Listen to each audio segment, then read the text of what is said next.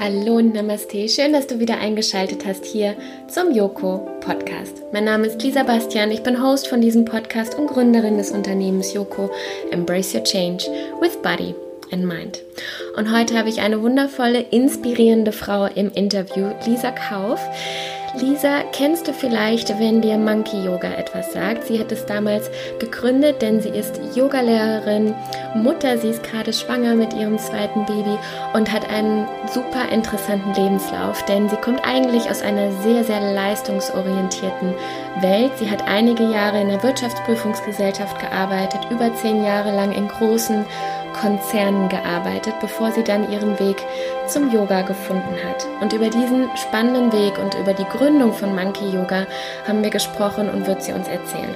Extrem spannend fand ich einfach, wie sie zum Beispiel davon erzählt hat, wie sie jahrelang einfach eine Maske getragen hat und ihre junge Weiblichkeit in diesem, ja, in diesem leistungsorientierten Business gar nicht ausleben konnte, weil sie das ja eher jünger gemacht hat und vermeintlich schwach gemacht hat, was ja viele Frauen teilweise als Thema haben. Und genau darüber haben wir gesprochen, nämlich genau das ist ganz oft das Thema, was uns von uns selbst distanziert. Und auch diese Erfahrung hat sie gemacht.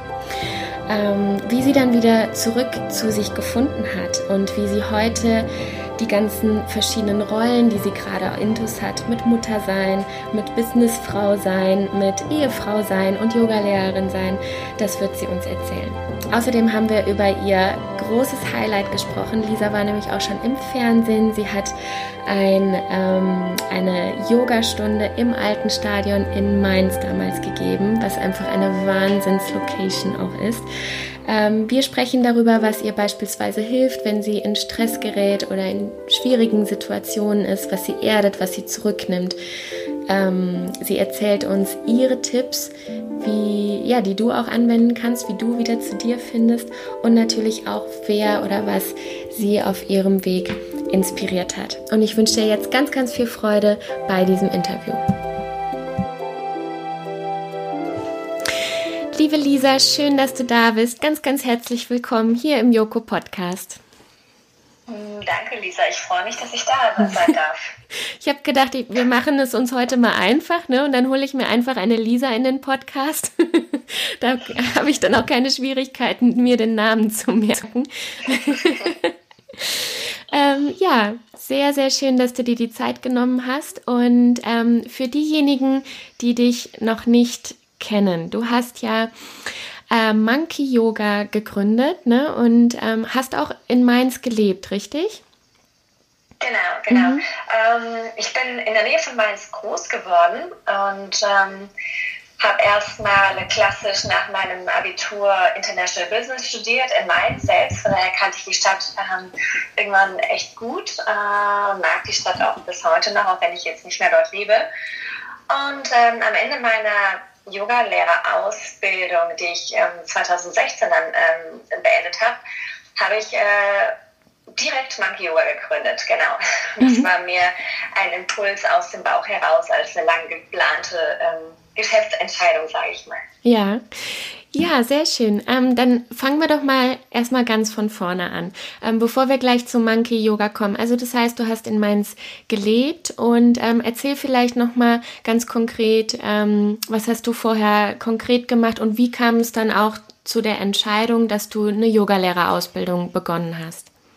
Okay, es könnte eine längere Geschichte werden. Das ist Versuch, okay. Äh, kurz zu fassen. ja. Mm, groß geworden bin ich in einem Ort ähm, in der Nähe von Mainz, also in einem rein hessischen kleinen, beschaulichen Ort. Und ähm, war da auch in der Schule immer sehr zielstrebig und ehrgeizig und hatte irgendwie Probleme, hatte immer gute Noten, habe äh, jede Menge Sport in, in, meiner Freizeit schon gemacht. Ähm, und ähm, mein Leben war, ähm, aber ich glaube, auf jeden Fall immer sehr leistungsorientiert. Ähm, das habe ich so ein bisschen in die Wiege gelegt bekommen. Ich habe auch zwei Geschwister, die, die ebenso ticken wie ich oder jetzt, jetzt noch ticken. Ich ticke mittlerweile ein bisschen anders. Mm, und dann habe ich auch in der Schule die Gelegenheit bekommen, eine Klasse zu überspringen. Das habe ich dann auch noch angenommen, weil ich, ähm, ja, weil ich dachte, warum nicht? Dann bin ich noch früher fertig, kann noch früher anfangen zu studieren. Und ähm, nach dem Abi ja, hatte ich eigentlich das, den, den Wunsch, tatsächlich Sport zu studieren in irgendeiner Form. Ähm, aber ich war damals auch ziemlich im Außen orientiert und in so, einem, so einer Art von, von ja, ich sag mal, Erwartungskäfig. Ne? Man kriegt von allen Seiten irgendwie Empfehlungen, ähm, was man am besten studieren sollte. Und dann bin ich bei International Business gelandet. Also BWL so ein bisschen erweitert um ähm, das Interkulturelle und die Fremdsprachen, aber im Grunde genommen war es BWL. Mhm. Ähm, ja, da war ich 18, da habe ich angefangen zu studieren und ähm, ich ich habe es immer irgendwie gelernt, mich in Dinge reinzufuchsen, aber tatsächlich habe ich nie so richtig den Spaß daran gefunden. Ich war nie so wirklich in meinem Element, ähm, war dann aber trotzdem irgendwie erfolgreich, habe es dann mit 22 auch abgeschlossen. In der Zwischenzeit hatte ich unzählige Praktika gemacht bei verschiedensten Unternehmen, weil ich auch da immer wusste, das braucht es, um später erfolgreich äh, einen Berufseinstieg zu finden. Mhm, das, also sieht, das sieht gut auf dem Leben. Gedacht, Sorry, das, genau. ist, das sieht gut auf dem Lebenslauf aus, ne? Das war ja, da genau, wichtig. Genau. Mhm. Man kriegt es auch immer im Studium dann schon so eingetrichtert, was, was kann man tun, um äh, möglichst schnell Karriere zu machen und dann äh, viel Geld zu verdienen. Und das war auch dann mein Ziel irgendwie. Ich hatte dann auch so gesehen Glück, als ich 22 und fertig war ähm, habe dann kurz vor dieser großen Wirtschaftskrise damals 2008 noch einen äh, Job in der Wirtschaftsprüfungsgesellschaft äh, gefunden, in Mainz tatsächlich auch. Und äh, habe mich da zwei Jahre lang durchgeboxt. Ähm, ich sah damals noch jünger aus, als ich eigentlich war. Und äh, das ist eine Branche, wo man als ähm, als Mitarbeiter sehr, sehr schnell äh, alleine losgeschickt wird zu Mandanten. Mhm. Äh, mit großen Kartons an Ordnern bin ich dann irgendwie für zwei, drei oder vier Wochen irgendwo aufgeschlagen, manchmal mit dem Team, teilweise sogar ganz alleine und war eigentlich völlig überfordert und habe die ganze Zeit so eine Maske aufgesetzt, ähm, möglichst tough und äh, smart zu wirken.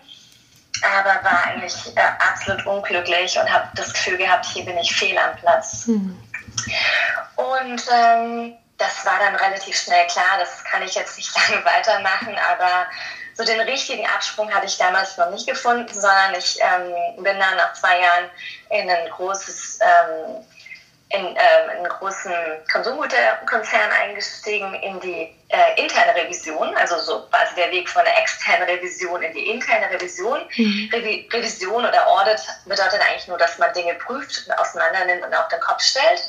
Ähm, davor waren es die, die Geschäftszahlen der Unternehmen, in der Innenrevision dann waren es mehr die Prozesse und die Abläufe der, der Mitarbeiter des, des Unternehmens. Tatsächlich mochte ich den, den Job auch wirklich gerne, weil ich ähm, ein sehr neugieriger Mensch bin und mich schnell langweile. Und ähm, da war es auch wieder projektbasiert. Ich kam super viel rum. Es war jetzt nicht am Standort Frankfurt selbst, sondern ich war die, die meiste Zeit, 70, 80 Prozent der Zeit ähm, unterwegs, in Deutschland, aber auch in Österreich, in den Benelux-Ländern.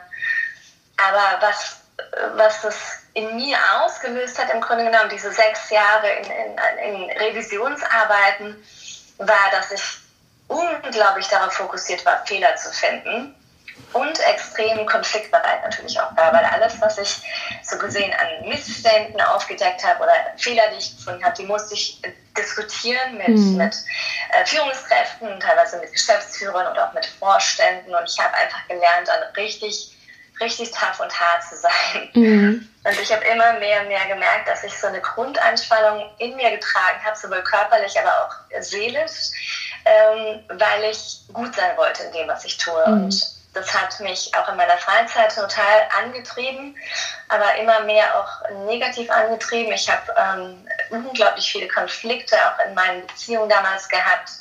Ähm, und als Ausgleich habe ich mich in den Sport gestürzt, aber das waren Sport, Sportarten, die auch wieder, wiederum leistungsorientiert waren. Mhm. Also ich habe ähm, die Energie, die ich zu viel im Körper hatte, eigentlich noch mehr gepusht durch, durch solche, ähm, ja, durch die Bewegungsenergie. Mhm. Jetzt, ähm, jetzt hast du gerade eben was gesagt mit ähm, der Maske, die du dann halt aufgesetzt hast, ne? Und hast auch gesagt, du wolltest tough sein, smart sein. Das bringt ähm, gerade die Arbeit in einer Wirtschaftsprüfungsgesellschaft und gerade wenn man auch noch das noch nicht mit grauen Haaren oder so äh, und und äh, was weiß ich 60 Jahren Lebenserfahrung wettmachen kann, ne? Dann erlebe ich das ganz oft, ähm, dass man das nämlich genau darüber kompensieren möchte. Und ich nehme mal an, als du es ja ja gemacht hast, weil es ja auch die Anforderungen waren, ähm, hast du es wahrscheinlich noch nicht gemerkt. Ähm, woran hast du es aber dann gemerkt? Ne? Also wann war das so, dass du gesagt hast, ähm, Moment, hier stimmt jetzt gerade was nicht, ich glaube, ich trage hier eine Maske und so weiter. War das noch währenddessen? Ich habe das tatsächlich in dem Moment auch selbst gemerkt, ah, äh, als ich so, so agiert habe, eigentlich von Anfang an.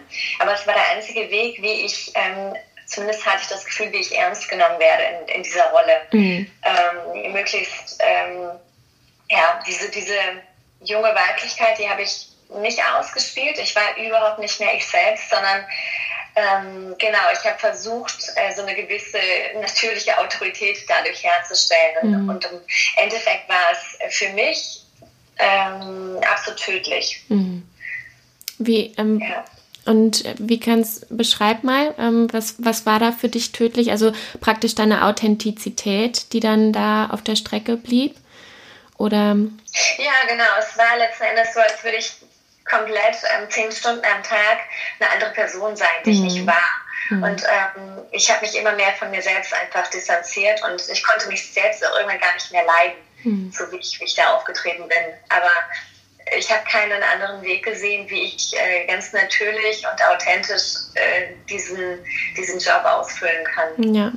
Für diejenigen, die vielleicht gerade auch in einer Rolle sind, beziehungsweise in einem Job sind, wo sie vielleicht auch langsam merken, ich glaube, ich, ich lebe hier auch nicht mein volles Potenzial, sondern ich lebe hier gerade einen Job, der halt gut aussieht ne, und der gewisse Anforderungen abverlangt, die aber irgendwie nicht zu mir passen. Was würdest du denen mitgeben? Worauf sollten Sie, wo sollten Sie wachsam sein, beziehungsweise mal hinschauen? Was hat dir damals geholfen, zu dir selbst zu finden? Mm, für mich waren ähm, stand am Anfang Gespräche äh, mit, mit ähm, Führungskräften, die mir gegenüber sehr offen waren, die mir immer gesagt haben, ähm, Sie machen wirklich einen guten Job, aber passen Sie auf, dass Sie, ähm, dass Sie nicht zu hart agieren und dass Sie dass sie vielleicht auch mal anders auf die Menschen zugehen. Das mhm. waren natürlich Momente, die mir schwer gefallen sind. Ähm, und ja, ich glaube, ich würde jedem empfehlen, wenn man spürt, dass man, dass man sich nicht wohlfühlt, dass man, dass man jemand versucht zu sein, der man nicht ist, erstmal, bevor man jetzt den Job hinschmeißt, ähm, nach und nach dazu übergehen, natürlicher zu werden. Das heißt, auch mal Nein zu sagen, auch mal Grenzen abzustecken, mhm. ähm, sich, sich vielleicht auch Menschen zu suchen in seinem Umfeld, im Arbeitsumfeld, mit denen man sprechen kann, ähm, auch mal mit den Vorgesetzten sprechen, ob man vielleicht an der Aufgabe selbst erstmal was verändern kann. Und wenn aber das gesamte Umfeld, also zum Beispiel auch die Vorgesetzten und die Kollegen, alle Eigenschaften verkörpern, mit denen man selbst unzufrieden oder, oder mhm. einfach nicht, nicht glücklich ist, ich glaube, dann ist es auch der Zeitpunkt, sich erstmal langsam umzuorientieren. Das bedeutet nicht bloß nicht Hals über Kopf zu kündigen, ähm, sondern erstmal für sich selbst herauszufinden, was könnte es denn sein, was mich glücklicher macht. Ist es überhaupt die, Auf die Arbeit an sich, die mich unglücklich macht, oder ist es nur ähm, die, die Arbeitsweise und die Kultur, die da gerade in, in mir Dinge her ja, hervorrufen, die mir nicht, die mir nicht gefallen? Wie hast du das gemacht? Hast du dir einfach diese Fragen gestellt oder hast du dir Freiräume geschafft? Ich habe mir tatsächlich ähm, erstmal, ich habe ich hab lange darum gekämpft, dass ich ähm, aus dieser Rolle als, als Auditorin herauskomme und habe dann auch ähm, eine spannende neue Stelle innerhalb des Konzerns bekommen als Strategiekoordinatorin. Ähm, es hat es dahingehend leichter gemacht, weil ich nicht mehr in dieser Konfliktrolle war, in dieser Rolle der Fehlersucherin, aber weiterhin war ich auf dem Level mit sehr, sehr vielen Führungskräften und Vorständen. Da ging es dann darum, gemeinsam immer wieder die Strategie zu prüfen und zu bearbeiten. Ähm, es hat es ein Stück weit verbessert, aber trotzdem habe ich gemerkt, dadurch, dass ich eben die, eigentlich die einzige junge Frau unter ganz, ganz vielen älteren Männern war, ähm, ich kann immer noch nicht ich selbst sein. Und dann mhm. habe ich nochmal innerhalb des Konzerns nach zwei Jahren oder drei Jahren einen Jobwechsel ähm, gemacht. Also insgesamt war ich zehn Jahre im Konzern unterwegs. Und ähm, dann habe ich zu Yoga gefunden und habe hm, entschieden, dass ich aber trotzdem jetzt nicht von heute auf morgen alles hinschmeiße, sondern erstmal habe ich mir Freiheiten erkämpft, wie ähm, mehr Homeoffice machen zu dürfen.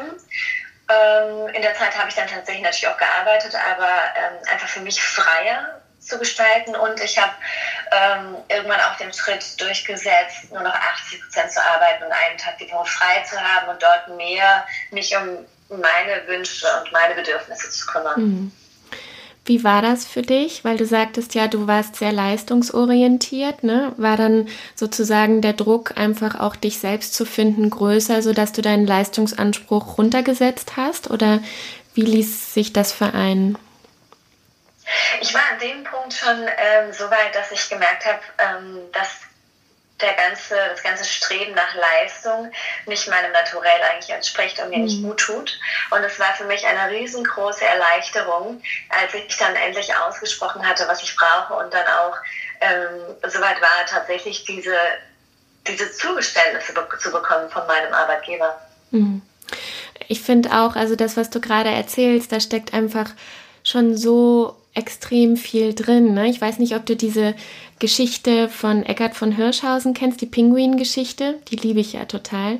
Kennst du die? Das muss ich mir mal anhören. Mm, ja, also ganz, ganz toll. Ähm, es geht halt zum einen darum, wenn man Pinguin isst, muss man sich nicht wundern, wenn man in der Wüste ist und es nicht funktioniert. Ne? Also heißt, wenn du spürst, dass du eigentlich ähm, in einem Umfeld bist, was dir nicht gut tut, ne, nicht deinem Naturell entspricht, dann musst du halt viel zu viel Kraft aufwenden und versuchst die ganze Zeit ja auch irgendwas, ja, sozusagen auszumerzen, was dir aber viel, viel schwerer fällt als einem Wüstentier beispielsweise. Und, äh, und das Zweite, was du gesagt hast, und das finde ich, kann man gleich auch mit dem Thema Selbstliebe ja auch in Verbindung setzen, ne? dieses auch festzustellen, wer bin ich, was brauche ich und es dann auszusprechen. Ne? Also wirklich dieses Grenzen setzen und so. Und das, ja, ähm, allein das A für sich halt festzustellen, ist natürlich ein Riesenschritt. Und der zweite Schritt, der aber, finde ich, essentiell notwendig ist, ist genau das, was du gemacht und gesagt hast. Ne? Dieses so, ich muss es aussprechen und mir ja den Raum sozusagen schaffen, der für mich geeignet ist. Ne? Mhm. Und ich glaube, da haben wir jungen Frauen oftmals ganz, ganz große Probleme mit. Mhm. Ähm, gerade wenn wir ähm, natürlich viel Energie und Zeit in unser Studium gesteckt haben und dann die ersten Jahre äh, unserer Karriere hinter uns gebracht haben.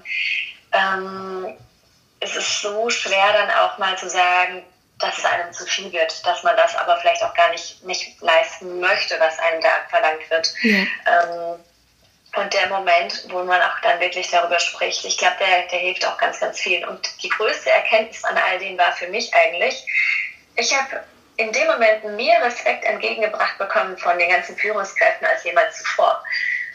Weil ich glaube, dass, dass es eben auch aus ihrer Sicht vielleicht äh, in ganz, ganz vielen Menschen das Bedürfnis eigentlich ist, zu sagen, ich mache weniger, ich möchte mich wieder mehr, mehr um mich selbst kümmern. Und das hat mir tatsächlich Anerkennung eingebracht. Und ich habe äh, ohne, plötzlich, plötzlich habe ich ganz, ganz viel ähm, Offenheit, Neugierde und auch Freundlichkeit entgegengebracht bekommen. Hm, super. Hm, ja. Wie ging es wie ging's dann weiter?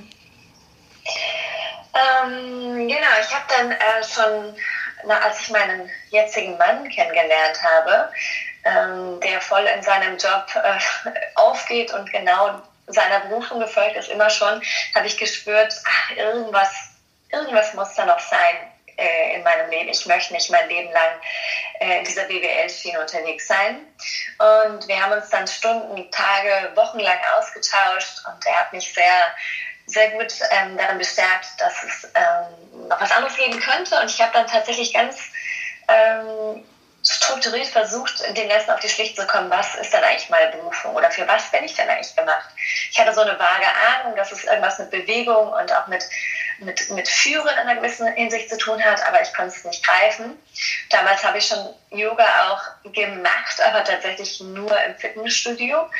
Um, und dann habe ich ein Buch gefunden, das heißt sowas in der Art wie Finde deine Berufung. Das ist so ein 10 oder 15 Schritte Prozess, mhm. ähm, wo du durchgeführt wirst, ähm, angefangen dabei, was du als kleines Kind mal werden wolltest, was du als Jugendliche mal werden wolltest, ähm, was sind deine Stärken, wie stellst du dir deinen optimalen Arbeitstag vor Und dann am Ende ergab sich tatsächlich ein Bild, also auch ein, ein, ein Bild in Form einer Mindmap, wo alle möglichen Wünsche und Bedürfnisse und Eigenschaften und Stärken von mir aufgemalt waren. Und ähm, dann habe ich das Ganze verknüpft und gemerkt, ich möchte irgendwas in der Natur machen und ich möchte ähm, Bewegung lehren, unterrichten. Ähm, ja, genau. Und ich möchte das so frei wie möglich machen können, also selbstständig. Und mhm. damals ja, lag es dann einfach für mich nahe, dass, dass es Yoga sein kann. Nee, nicht unbedingt nur Yoga. Ähm, und dann habe ich, ja, ich glaube, eine Woche später habe ich mich zu meiner Yogalehrerausbildung in Wiesbaden angemeldet. Mhm. Und als du dann deine ersten Kurse gegeben hast, wie, wie war das dann für dich, als du auf einmal vorne standst? Weil ich nehme mal an, oder viele Yogalehrer, die machen die Ausbildung ja nicht gleich mit dem Wissen, okay, ich möchte dann auch unterrichten. Ne? Ähm, wie war das dann, als du dich dafür entschieden hast und vorne standest? Also ja, in meinen ersten Kursen kam meine riesengroße Angst vor Abwertung durch. Ähm, also ich hatte, ich hatte unglaubliche Angst davor, dass die Leute ähm, mein, mein Yoga nicht mögen oder auch ähm, einfach erkennen, dass ich ein völliger Noob war, war ich ja auch. Ich war noch nicht mal mit der Ausbildung fertig, da habe ich dann die ersten Leute unterrichtet, mhm. draußen im Park und keiner hat dafür bezahlt, aber nichtsdestotrotz war ich einfach extrem aufgeregt und nach den Kursen aber so beseelt und glücklich, dass, ähm, dass ich den Leuten irgendwie was geben konnte und dass ich auch jetzt, dass ich dadurch ja, Menschen gefunden habe, die tatsächlich gerne zu mir kommen. Mhm. Und äh, aber das heißt, du warst ja noch in dem, in dem Job, als du die Ausbildung gemacht hast? Genau, ich mhm. bin tatsächlich auch bis heute noch angestellt. Mhm. Also jetzt in Elternzeit. Mhm. Aber ich habe den Job äh, nie gekündigt. Mhm. Okay. Wie lässt sich das dann vereinen? Also gerade diese verschiedenen Rollen. Das heißt, du, du bist ja auch vor zwei Jahren, glaube ich, Mutter geworden, ne? Mhm, dann, genau. dann hattest du, nachdem du deine Yogalehrerausbildung gemacht hast, Monkey Yoga gegründet und bist noch praktisch angestellt. Ähm, wie, wie ja, erlebst du gerade diese verschiedenen Rollen und was macht das mit dir? Mhm. Ähm, als ich damals noch äh, nicht Mutter war, nicht verheiratet war und meinen 80%-Job hatte und nebenher Yoga unterrichtet habe, da ließ sich das noch viel leichter für mich ähm, energetisch kombinieren als, als jetzt, ähm, als ich Mutter bin. Also als ich Mutter bin. Mhm. Damals habe ich vor allem abends, ich glaube zwei, drei Abende unterrichtet und dann an den Wochenenden und freitags hatte ich frei.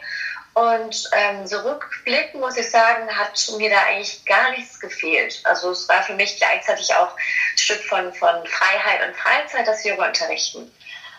Ähm, Frieda kam auf die Welt 2018, also vor knapp zwei Jahren. Ähm, und ich habe ganz, ganz früh schon wieder angefangen zu unterrichten, einfach weil es mir ein großes Bedürfnis war, wieder, wieder rauszukommen, wieder meine Energie weiterzugeben. Ähm, mit drei Monaten oder mit zwei Monaten, glaube ich, habe ich angefangen. Und damals in Mainz ähm, hatte ich ein super großes äh, Familiennetzwerk. Also meine Eltern, die haben ganz, ganz viel unterstützt und ohne meine Eltern hätte ich das auch niemals wieder so hingekriegt. Mhm. Ähm, und äh, wir hatten dann auch ähm, früh eine Kita für die Kleine. Ähm, ich habe damals den Rollenkonflikt noch nicht so extrem erlebt, wie ich ihn jetzt erlebe, seitdem wir äh, nicht mehr in Mainz leben und auch kein soziales Netzwerk hier oder meine Familie nicht mehr hier ist. Wir sind jetzt ähm, in Nagold in der Nähe von Stuttgart am Rande des Schwarzwalds und haben ähm, Mainz hinter uns gelassen, weil mein Mann hier eine Stelle bekommen hat als Arzt und ähm, ja, plötzlich stehe ich vor einer riesengroßen Herausforderung, weil ich, weil ich zum einen natürlich ähm, mit Monkey Yoga regional in Mainz-Wiesbaden bekannt war und dort eben ein gutes Netzwerk hatte und auf der anderen Seite jetzt hier auch keine, keine Eltern mehr habe, die mich unterstützen können bei der, mhm. bei der Betreuung von der Kleinen. Und äh, es bringt mich tatsächlich oft an meine Grenzen. Mhm. Ich merke, dass ich ähm, selbst eine ganz, ganz hohe Erwartungshaltung an, an mich selbst habe meine berufliche Vision weiter voranzubringen und auch Monkey Yoga in irgendeiner Form hier im Schwarzwald ähm, wieder aufzubauen. Aber mir fehlt es tatsächlich ähm, an der Zeit. Und auf der anderen Seite merke ich, ähm, dass ich auch ein ganz großes ähm, oder ja Schuldgefühle mit mir herumtrage, weil ich glaube, dass ich ähm, meinem Mann, aber auch meiner Tochter gerade nicht gerecht werde. Also auf allen, in allen meinen Rollen hadere ich aktuell mit mir und habe große Selbstzweifel, ob ich ähm, ja, ob ich diese Erwartung erfülle. Hm. Das höre ich ja sehr oft und ähm, eigentlich auch, muss ich, wenn ich jetzt mal so überlege, vorzugsweise auch von Frauen, ne? Also gerade auch die, ich muss, also ich bin selbst noch keine Mutter, außer Hundemama, aber ich, ich erlebe ähm, viele Freundinnen, die jetzt auch ein Kind bekommen haben, ne? Oder schon länger Mutter sind, und ich, ich als Außenstehende denke immer, Wahnsinn, meine Güte, wisst ihr eigentlich, was ihr für Powerfrauen seid? Also das alles unter einen Hut zu kriegen, ne? Mit Schlafmangel. Plus der Rollenkonflikt, der dann dazu kommt, dieses, so gehe ich wieder arbeiten oder nicht und wie gehe ich wieder arbeiten und dann die Kleine und dann ist man ja auch nicht nur Mutter, sondern auch Ehefrau und man ist ja auch noch man selbst, ne? Und ähm, das, das erlebe ich tatsächlich ganz oft, was hilft dir da in so Situationen? Vielleicht auch irgendwie aus dem Yoga oder hilft dir Yoga ähm. dabei oder ja, was hilft dir ich persönlich? Habe, ich weiß gar nicht mehr, wo ich das mal gelesen habe. Ich glaube, es war ein Buch oder es war ein Post-Podcast, wo ich das gehört habe. Ähm, und zwar, dass unsere innere Zufriedenheit ähm, genau daher kommt, wie groß das Gap zwischen unseren eigenen Erwartungen, Erwartungen und der Realität ist. Das heißt, je höher meine Erwartungen, ähm, desto unzufriedener werde ich auch. Und ja. ich versuche in den Momenten, gerade wenn ich mal wieder Tage habe, wo ich äh, total frustriert bin, mir selbst äh, zu sagen, hey, nimm mal alle deine Erwartungen raus und schau mal, was du gerade überhaupt erreicht hast. Manchmal macht man sich zu To-Do-Listen am Anfang des Tages und am Ende des Tages schaut man drauf und denkt, jetzt habe ich nur fünf von zehn Punkten abgehakt. Ist ja mhm. irgendwie nicht so gut gelaufen, mein Tag. Mittlerweile äh, versuche ich mir dann selbst einfach auf die Schulter zu klopfen und zu sagen, hey, guck mal, du hast heute das Telefonat gemacht, du hast die Person ähm, getroffen und du hast den Kurs konzipiert. Das ist doch super, was du heute geschafft hast. Mhm. Ähm, genau, und dann mir auch selbst ähm, immer mal wieder diese Zeiten zu nehmen, wo ich mich hinsetze oder lege Yoga Nidra für mich mache oder einfach mal in die Badewanne gehe und sage, okay, du musst jetzt nicht, nur weil Frieda jetzt gerade in der Kita ist, du musst nicht acht Stunden arbeiten. Du kannst auch jetzt mal drei Stunden etwas für dich tun. Und das ist, glaube ich, ganz, ganz wichtig, dass man sich das als Mutter auch erlauben kann. Absolut, ja. Was bedeutet Yoga für dich? Yoga bedeutet für mich im Wesentlichen, dass ich ähm, mit mir selbst achtsam und liebevoll und nachsichtig umgehe und mich völlig von dem Streben nach Leistung loslöse. Und ja, und, es, und versuche in jedem Moment präsent zu sein, auch wenn das natürlich nicht immer gelingt. Mhm. Und äh, daraus entsteht automatisch auch ein ganz anderer Umgang mit, mit anderen Menschen. Das heißt, ich gehe wirklich achtsamer und nachsichtiger und liebevoller auch mit meinen ähm, Freunden, mit meiner Familie und mit, mit meinem Mann um. Mhm. Sehr schön. Wie hat denn jetzt eigentlich dein Umfeld reagiert? Du hast ja gesagt, du kamst auch aus einer oder kommst aus einer Familie, die leistungsorientiert ist. Jetzt hattest du dann die Yogalehrerausbildung gemacht und ähm, du bist ja auch medial sehr vertreten gewesen. Also man kann es ja auch auf deiner Homepage sehen. Du warst auch im Fernsehen. Und ähm, ja, wie, wie ist dein, dein Umfeld, deine Familie? Ähm, wie haben die darauf reagiert? Weil das sind ja auch die, die einen persönlich kennen und ähm, die auch vielleicht irgendwie Pläne und Gedanken für dich dann hatten, ne? vielleicht gerade die Eltern. Äh, wie, ja, wie haben sie reagiert? Hm, schöne Frage. Ähm, das, ich hatte auch, glaube ich, am Anfang der Ausbildung Angst davor, was, was meine Eltern oder besonders mein Vater äh, davon halten könnte, wenn ich vielleicht irgendwann sage, so ich steige jetzt aus dem Beruf aus, ich mache jetzt was anderes. Aber zu meiner völligen Überraschung waren meine Eltern riesig stolz auf mich und haben sich so gefreut, ähm, dass ich ausgebrochen bin aus dieser alten, aus dem alten Hamsterrad und es geschafft habe, für mich einen Weg zu finden, glücklich zu werden. Mhm. Ähm, klar, hier und da fehlt vielleicht bei meinem Bruder oder bei meinem Vater mal das Verständnis dafür, was, was, ähm, was das bedeutet, äh, ein Yoga-Unternehmen zu führen oder auch, was es bedeutet, Yoga zu unterrichten, dass es eben doch mehr ist als reine Gymnastik. Mhm. Aber meine Eltern zeigen mir auch, dass sie, dass sie absolut ähm, da sind und das unterstützen, indem sie selbst auch in meine Kurse kommen und immer mhm. wieder äh, fragen, ob sie vielleicht auch zum Retreat mitkommen dürfen und äh, sind da ganz stolz darauf. Ja. Oh, wie schön. Oh, ich liebe das immer, wenn irgendwie Familie oder enge Freunde dann dabei sind, ne? Und einfach so, yeah. ja, also ich glaube, das ist für die natürlich auch total spannend zu sehen, ne? Was, was macht jetzt die Tochter oder die Freundin, ähm, ja, wie verhält sie sich dann einfach in, in dem Bereich und auch gerade eine Gruppe anzuleiten, zu halten, die Verantwortung dazu haben, das weckt ja auch nochmal einfach ähm, verborgene Talente dann in einen. Ne? Das ist ja nochmal was anderes, als wenn ich im Konzern bin, mit im Kontakt mit dem Kunden bin und ja, wie du schön gesagt hast, äh, darauf ausgerichtet bist, halt Fehler zu finden und mit denen da ähm, ja in den Austausch zu gehen. Ne? Mhm. Ja. Schön. Was würdest du sagen, ist so dein USP, wenn du vorne stehst? Weil das ist ja auch jetzt eine ganz individuelle Lebensgeschichte, ne? Gerade auch ähm, mit dem Leistungsanspruch, mit dem Konzern-Background sozusagen. Ähm, wenn du Yoga gibst, eine Gruppe anleitest, Retreats gibst, was würdest du sagen, ist so, was ist dir wichtig, worauf achtest du, was ist dein USP? Mhm.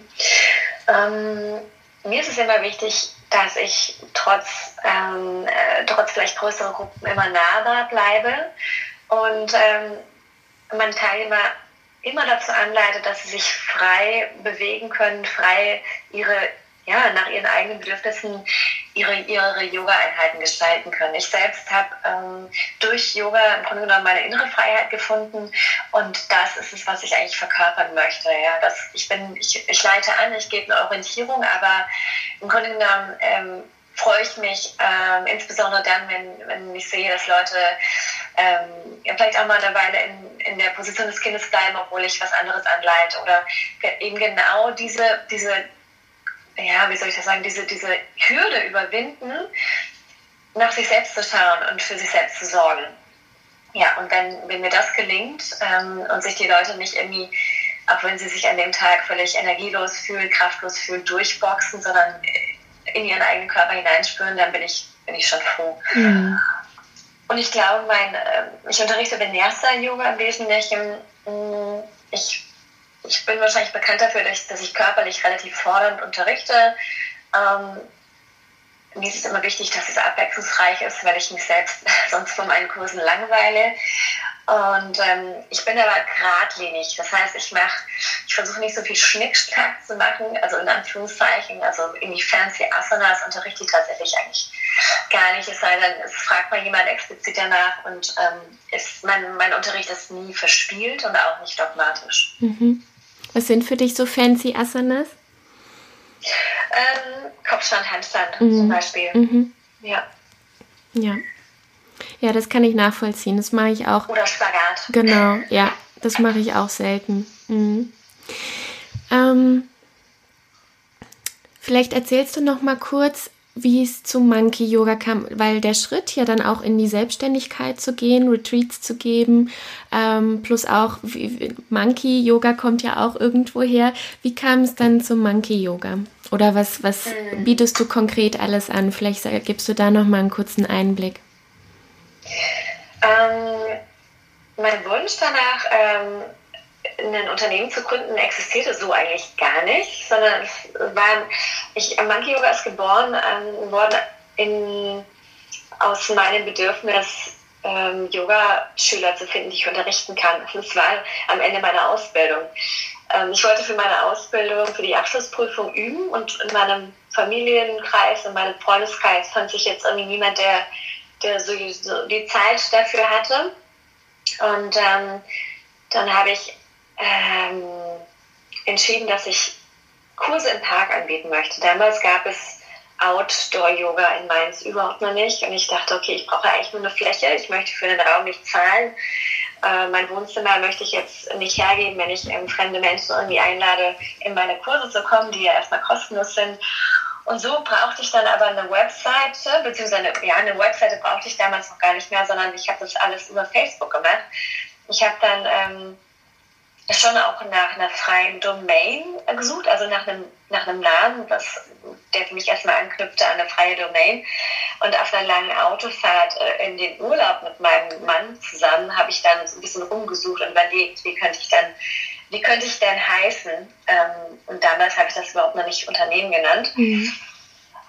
Und äh, ich wollte jetzt nichts mh, hm, zu ausgefallenes, ich wollte auch kein, kein Sanskrit-Namen, ich wollte auch nicht Yoga mit Lisa heißen, sondern ähm, irgendwas, was man sich einfach gut merken kann. Und dann kam mir der Begriff Monkey Mind, der, den wir damals gerade in der Ausbildung ähm, diskutiert hatten. Monkey Mind steht ja im Yoga für den ähm, umherirrenden Geist. Ähm, wo die Gedanken im Kopf wie Affen von Baum zu Baum umherspringen und, und sich nicht beruhigen lassen.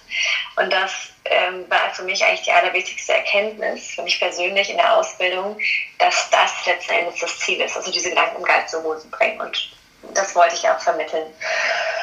Ja, und dann habe ich eigentlich innerhalb von zwei oder drei Wochen ähm, meine genau meine Webseite aufgebaut. Ähm, ich habe mir dann ein Logo auch ähm, erstellen lassen, habe ähm, versucht, meine Webseite mit Inhalt zu füllen. Das habe ich damals tatsächlich alles selbst gemacht und war, das war für mich das allerwichtigste und schönste Projekt, weil ich mich endlich kreativ austoben konnte nach all den Jahren mhm. Arbeit, wo ich kaum kreative Freiheit hatte.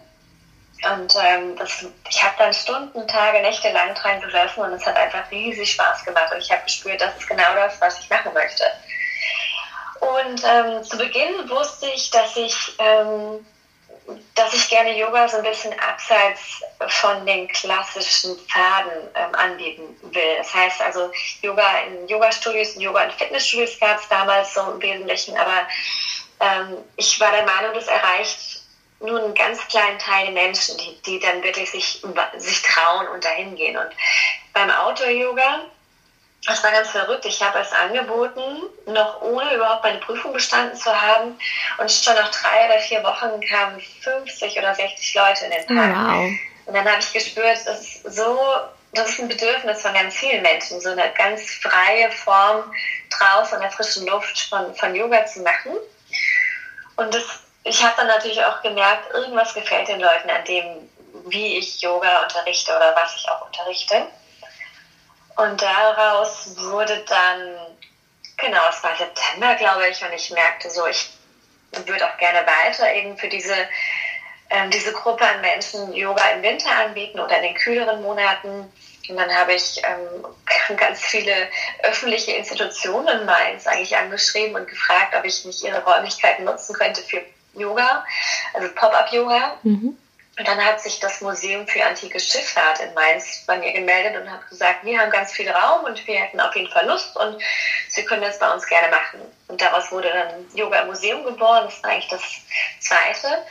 Und ähm, ich, im Sommer war das auch, dass ich ganz viele verschiedene Kooperationspartner einfach gesucht habe, wo ich Yoga ähm, draußen anbieten kann. Zum Beispiel an einem Strand in Mainz habe ich Yoga angeboten und am, am Wasser, am Rheinufer. Und ja, das hat mir dann, das hat mir einfach Freude bereitet, weil ich so ein bisschen, ja, so ein bisschen mich austoben konnte. Und ähm, ich glaube, in dem Winter habe ich dann auch schon nach einem Kursraum gesucht, den ich einfach auf Stundenbasis anbieten kann. Ich habe immer gemerkt, dass es dass ich diese Freiheit brauche, dass ich jetzt nicht ein festes Yoga-Studio eröffnen möchte, sondern immer die Flexibilität haben möchte, auch mal zu sagen, so jetzt mache ich mal drei Wochen nichts. Mhm. Und daraus, genau, irgendwann, ich glaube vor zwei Jahren, habe ich dann gedacht, ich könnte ja auch mal ein Retreat anbieten. Das war dann schon auch nochmal eine größere, größere Hürde für mich, weil ich ähm, natürlich wusste, dass die Menschen ähm, ganz andere Erwartungen und Ansprüche mit an so ein Wochenende bringen. Aber auch da habe ich so tolles Feedback bekommen, hatte so, so, einen, äh, so eine positive Energie zurückbekommen, dass, ähm, dass ich dabei geblieben bin und immer neue, ja, immer neue Hotels gesucht habe an schönen Orten, wo ich, wo ich Yoga Kurzurlaube anbieten kann. Sehr schön. Was war für dich so dein Highlight, wenn du jetzt mal zurückschaust? Ein Retreat oder eine ähm, ja, vielleicht eine Outdoor-Session oder so, wo du sagst, das hat mich total erfüllt oder jetzt habe ich, das war so ein Schlüsselmoment. wenn du zurückschaust? Mm, das fällt mir gar nicht so schwer, das zu beantworten. Also was mich am allermeisten beeindruckt und auch gleichzeitig demütig gemacht hat, das war äh, das erste Charity-Yoga in, in dem Fußballstadion in Mainz, von mhm. Mainz 05. Ja. Ähm, aus verschiedenen, ähm, aus verschiedenen Hin Hin Hinblicken heraus.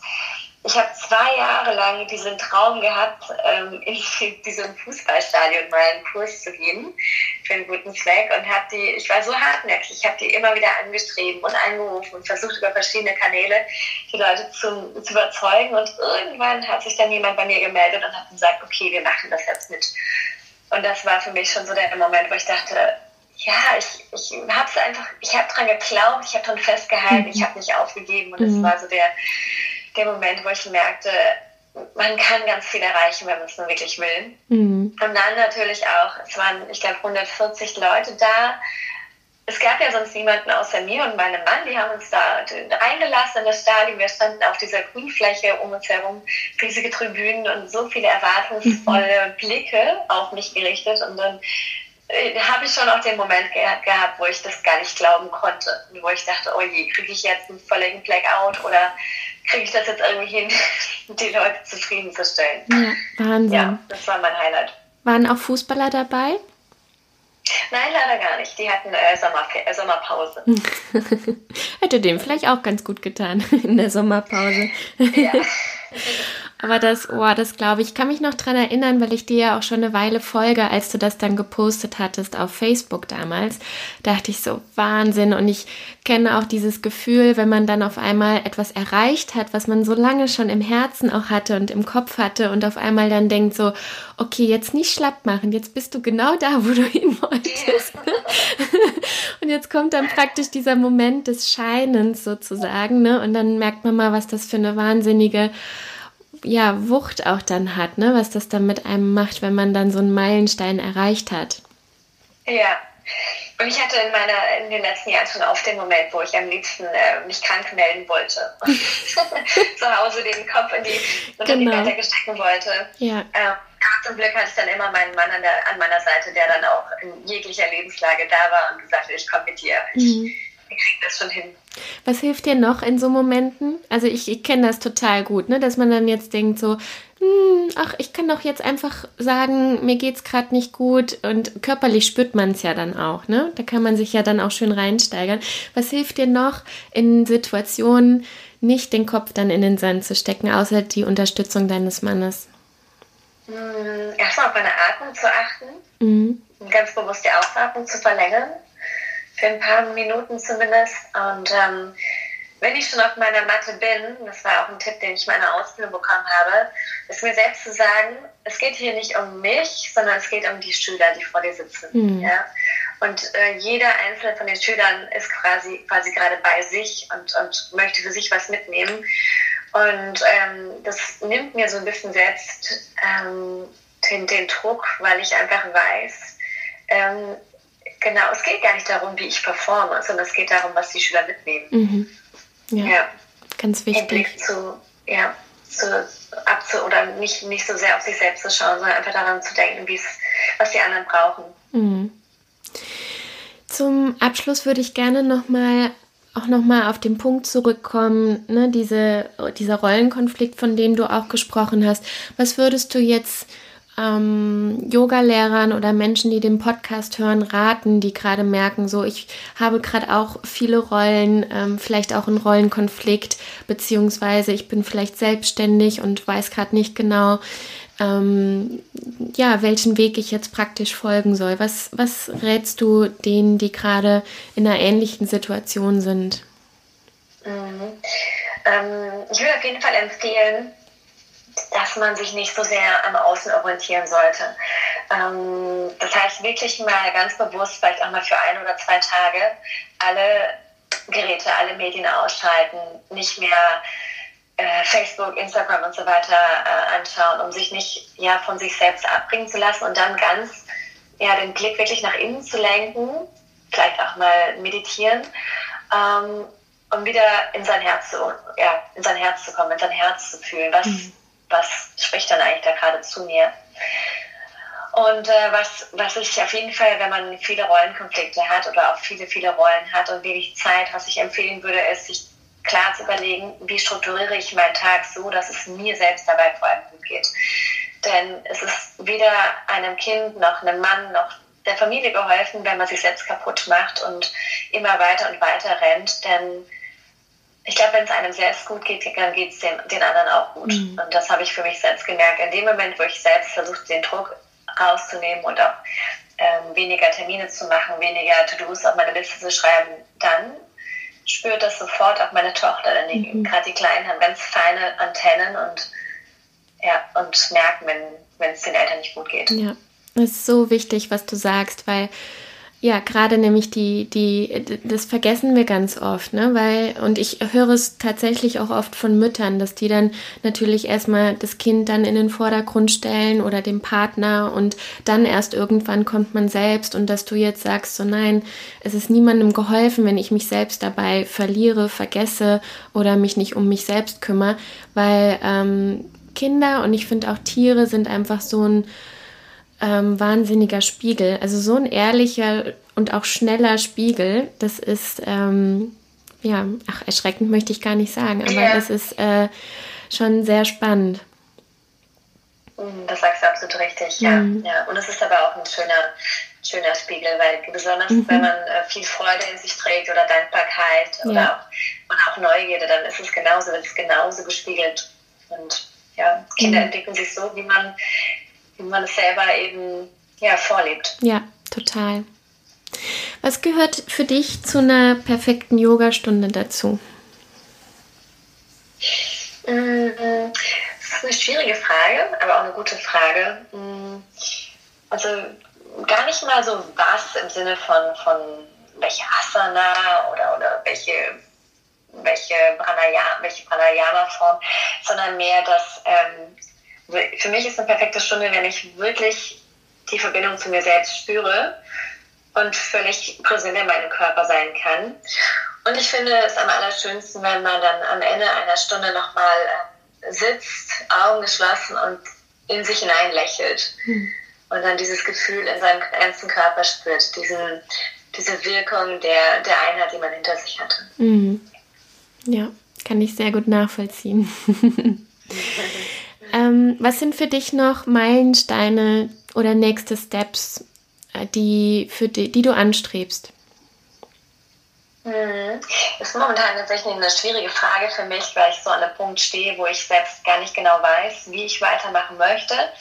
Auf jeden Fall ähm, habe ich gemerkt, dass ich gerne mehr in die Tiefe gehen würde. Das mhm. heißt, ähm, die letzten Jahre habe ich viele, viele klassische Yoga-Einheiten unterrichtet. Ähm, ähm, wo ich vielleicht in der, in der breiten Masse viele Menschen erreicht habe, aber gar nicht so sehr eben in die Persönlichkeit, hm, oder vielleicht gar nicht so sehr die, diese persönlichen Verbindungen eingegangen bin. Das würde ich gerne verändern. Das heißt, äh, vielleicht auch in, in Form ja, von Coaching. Mhm. Hm, das weiß ich noch nicht so genau. Und ähm, irgendwann, vielleicht aber auch erst in 10 oder in 20 Jahren, hätte ich gerne einen kleines, aber feines eigenes Yoga-Studio oder einen, auch ein Retreat-Center. Mhm. Ähm, in Grün vielleicht wird es im Schwarzwald sein, ähm, ja, wo ganz viele Menschen einfach ankommen können und sich, und sich erden können. Mhm. Das klingt so schön. Das kann ich mir schon gleich vorstellen. Und, äh, ja, ich halte daran fest. Ja, sehr gut. Und äh, wie das ja auch mit dem, ähm, mit dem Stadion geklappt hat. Ne? Wenn, man, wenn man wirklich etwas visualisiert und fokussiert, dann ähm, wird es sich auch oft danach ausrichten. Die Erfahrung habe genau. ich auch gemacht, ja. Genau. Wundervoll. Und ich glaube, der richtige Zeitpunkt kommt noch. Ja, ganz bestimmt, das spürt man ja dann auch. Dann irgendwann mhm. hat man diese, dieses Gefühl in sich, okay, jetzt oder nie. Ne? Das muss jetzt sein und los geht's. Ganz genau, ja. Gibt es noch jemanden, das wäre jetzt meine Abschlussfrage an dich, jemanden oder etwas, äh, kann auch ein Buch sein oder so, der dich ganz besonders inspiriert hat auf deinem Weg? Mhm. Ähm, gut, ich würde jetzt sagen mein Mann, aber das äh, habe ich glaube ich schon erwähnt. ähm, aber darüber hinaus, tatsächlich, es ist, ähm, ich glaube, es war auch so mit meinem ähm, meine größte Orientierung auf meinem Yoga-Weg. Und zwar ähm, ist es eine schwedische Yoga-Lehrerin, die wahrscheinlich ganz viele kennen. Äh, sie nennt sich Yoga Girl und heißt mhm. äh, Rachel Braven. Mhm. Und ähm, ist für mich eine ganz, ganz faszinierende Person. Äh, sogar ein bisschen jünger noch als ich und hat ähm, weltweit ähm, ein riesengroßes Yoga-Netzwerk aufgebaut mhm. und lebt in der Karibik mit ihrer Familie. Und was, ich, was mich an ihr aber so inspiriert, ist, dass sie so unglaublich ehrlich und, und nahbar ist bei all dem, was sie tut. Und mhm. ähm, sie erzählt einfach aus ihrem Leben und, und teilt Geschichten ähm, als Mama, als Yoga-Lehrerin und mich, mich inspiriert es. Ich habe damals angefangen, da hatte sie noch gar keine Tochter, da war sie auch noch nicht verheiratet und ähm, ich habe so, so gesehen ihren Yoga-Weg auch mitverfolgt und sie hat mich darin, ja, darin inspiriert, auch diesen, ja, vielleicht etwas, etwas anderen Weg zu gehen, als, als vielleicht andere Yoga-Lehrer gehen. So also ein bisschen, bisschen mutiger auch einfach zu sein. Ja. Und wie hat dich dein Mann inspiriert? Ich klar, also du hast, du hattest das zwar schon erwähnt, aber ähm, ich finde, ähm, ja, ihm darf jetzt hier auch mal den, ja, den Raum geboten werden. Ähm, wie, wie hat er dich unterstützt oder inspiriert? Mm, Daniel ist ein absoluter Gegenpol zu mir. Mm, er ist äh, aus meiner Sicht ähm, fast angstbefreit. Also der, mhm. der traut sich einfach unglaublich zu. Der hat ähm, er war immer schon ein großer Visionär und er, er hat mir gezeigt, wie ich groß denken kann. Und ähm, wann immer ich eine Idee hatte, und wir haben darüber gesprochen, nach unserem Gespräch war die Idee dann doppelt so groß oder mhm. dreimal so groß. Und ähm, er hat mich auch immer wieder ähm, aus, aus mh, mm, ja, an Tiefpunkten abgeholt und mich dann wieder daran bestärkt und hat tatsächlich auch ganz, ganz viele Ideen gebracht. Ideen, die jetzt ja, die, die Mag-Yoga rausmachen. Mhm. Sehr schön.